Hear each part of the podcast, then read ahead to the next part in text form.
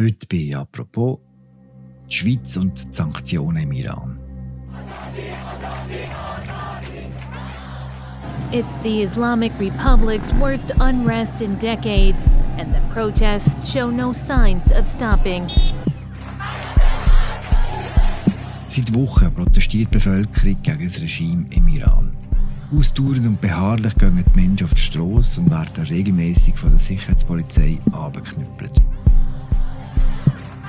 Security forces have fired on demonstrators using live bullets, while the government has carried out a campaign of mass arrests. Viele Länder haben mit Sanktionen gegen den Iran reagiert. Gerade diese Woche hat die EU noch einmal schärfere Massnahmen verhängt. Die offizielle Schweiz ist dagegen sehr zögerlich unterwegs. Warum eigentlich? Das fragen wir heute Nina Vergay. Sie ist Innenredaktorin von der Media und äh, heute Gast bei «Apropos» im täglichen Podcast vom Tagesanzeiger und der Redaktion der Media. Hallo Nina. Salut Philipp.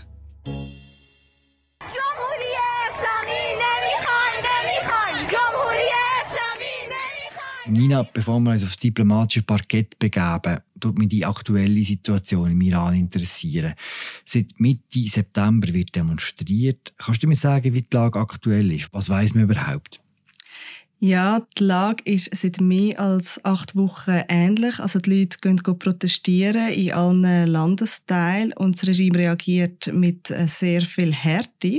Es ist ein bisschen unübersichtlich, weil das Regime auch immer wieder mal das Internet äh, abstellt und dann fließen die Informationen nicht so gut. Und die Leute sagen, sie gehen weiterhin auf die Straße, weil wenn sie würden aufhören auf die Straße gehen, dann, dann fürchten sie, dass Repressionen noch härter werden. Mhm. Und darum machen sie einfach weiter. Kann man irgendetwas sagen darüber, ob es mehr ist als am Anfang oder gleich viel? Ist die grosse Bewegung? Also was erstaunlich ist, ist, dass es in allen Landesteilen ist und immer wieder auch in der Hauptstadt. Mhm. Und dass die Proteste kontinuierlich groß sind.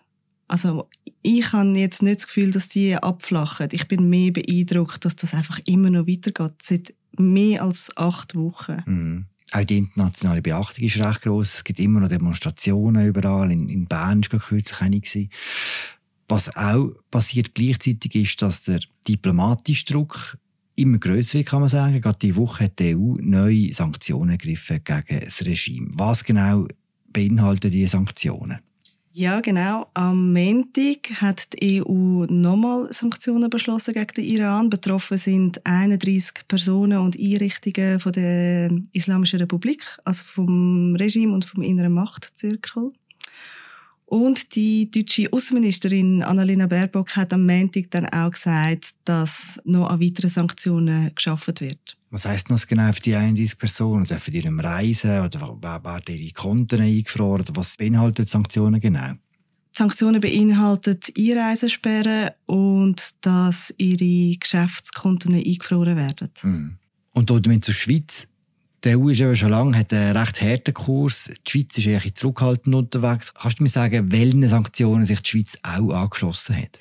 Also die Schweiz hat sich den EU-Sanktionen gegen drei Iraner und eine iranische Firma im Oktober angeschlossen. Dort geht es darum, dass die Drohnenlieferungen an Russland tätigen.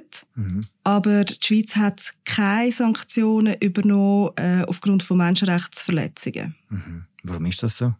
Ja, es ist eben ein bisschen absurd, weil die Schweiz jetzt äh, Iraner sanktioniert, weil sie Drohnen an Russland liefern, aber sie sanktioniert Iraner nicht, wenn, wenn sie Menschenrechtsverbrechen begehen.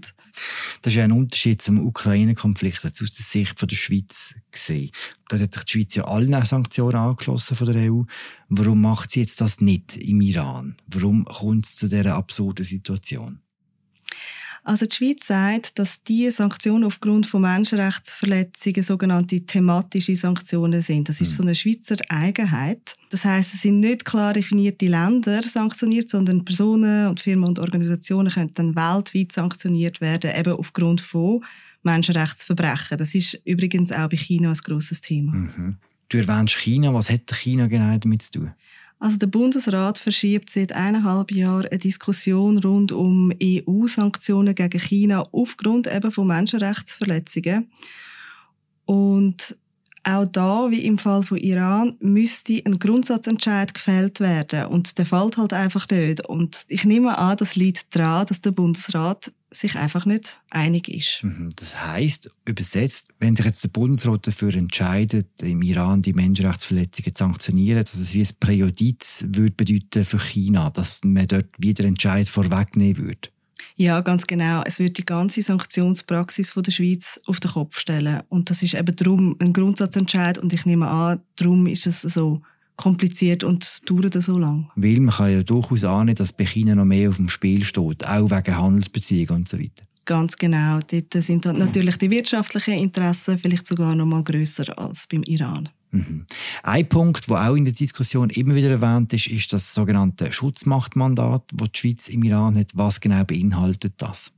Also das Schutzmachtmandat ist Teil von der sogenannten Guten Dienst von der Schweiz und ist nach dem Zweiten Weltkrieg entstanden. Allerdings glaube ich, dass es bei diesen Diskussionen nicht wirklich um das Schutzmachtmandat geht, weil die Schweiz hat ja auch die EU-Sanktionen gegen Russland mitträgt und das hat ja keinen Effekt gehabt dann auf das Schutzmachtmandat Russland-Georgien. Also das ist immer noch völlig intakt. Was beinhaltet denn so ein Mandat genau? Es geht bei diesem Mandat um diplomatische Beziehungen. Also die Schweiz vertritt zum Beispiel konsularische Aufgaben, zum Beispiel für die USA im Iran und umgekehrt oder für Saudi-Arabien im Iran und umgekehrt. Mhm. Warum macht man das denn bei so einem Regime wie im Iran? Warum hilft es denen auch? Blöd gefragt. Es gehört zu der Schweizer Diplomatie das, und zu diesen guten Diensten, dass man die Türen offen behalten und dass man den Dialog ähm, aufrechterhalten will.